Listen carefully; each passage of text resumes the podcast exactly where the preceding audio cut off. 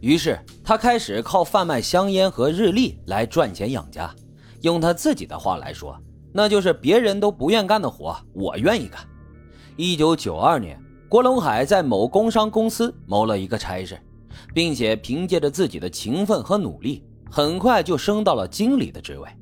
在外人看来，郭龙海已经痛改前非了，而且日子过得也是蒸蒸日上。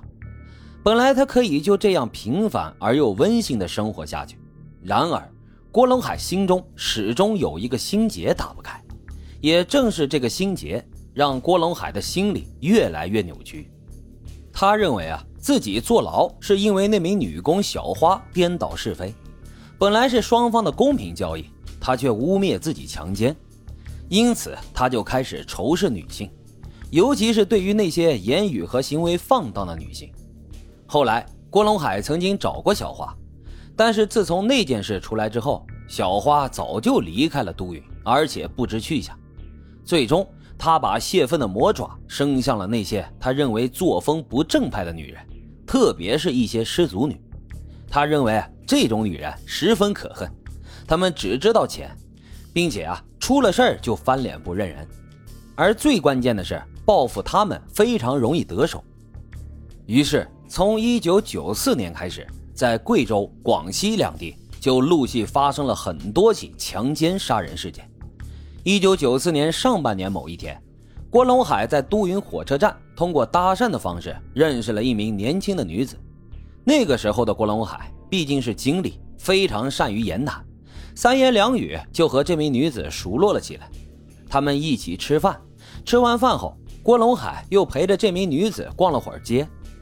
这女人呢，喜欢一件衣服，郭龙海掏钱就为她买了下来。女子又看中了一双皮鞋，郭龙海还是掏钱给她付了账。但是就在这时，一个邪恶的念头从郭龙海的脑中闪现：还没让我得手呢，就叫我买这买那，这种女人肯定不是好人，不如把她给杀了。于是啊，郭龙海就对这名女子说：“我要去独山一趟，你和我一起去吧。”看到出手大方的郭龙海，女孩并没有迟疑，便跟郭龙海坐上了开往独山的汽车。等到了独山，在麻万镇麻万村的一个山上，俩人发生了关系。事后，郭龙海谎称自己会算命，但是要将女孩的手给捆住，这样才算得准。女孩信以为真，完全没有防备。之后便任由郭龙海用皮带将其双手给反绑，控制住女孩后。郭龙海表情平静地向女孩诉说了自己被小花诬陷的经历，最后他咆哮着说：“我这辈子就是毁在你们这些女人的手里。”说完，郭龙海伸出双手，紧紧就掐住了女孩的脖子，残忍地将其杀害。郭龙海收拾了现场之后，仓皇逃下了山，乘车返回了都匀，直到几个月之后。被害者才被一位上山挖野菜的老太太给发现了，并且报了警。公安机关经过技术侦查，发现被害者是一名二十多岁的女性，生前被侮辱，但是由于死亡时间过长，尸体已经腐败了，被害者也没有携带身份证，所以这公安机关只能张贴认尸启事。但是又过去了几个月，并没有家属来认领。在九十年代。人们获取外界消息的渠道是极为有限的，对于这个地方发生的案件和认尸启事，其他地方的人可能压根儿就不知道。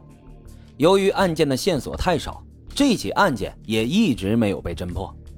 而第一次杀人的郭龙海心里多少还是有点害怕的，但是他发现警方并没有找到自己，于是他抱着侥幸的心理，只要碰到贪财的女人。就在取乐之后，将他们残忍的杀害。也就是从那个时候开始，郭龙海就变成了一个不折不扣的杀人狂魔。一九九五年下半年，郭龙海到广西柳州出差，在此地他遇到了一位年轻的女性，以同样的手段给对方买买买后，赢得了这名女子的信任。之后，郭龙海将其带到了广西宜城县某个山上。与女子发生了关系后，将她残忍的杀害。一九九六年三月，郭龙海出差到广西宜山市，在这里，郭龙海将一名女子从宜山带到了河池市的某一个山上，还是同样跟女人发生关系之后将其杀害。有了这三次在外地杀人的经历，并且啊一直没有被警方发现，郭龙海的胆子就变得越来越大。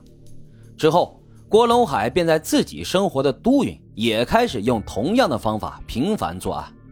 一九九八年，郭龙海在都匀市庆云宫河边和都匀市铁中学的后山分别将两名女子强奸杀害。到了二零零零年，郭龙海的作案频率越来越大。平均每个月都有一名女人被他强奸杀害。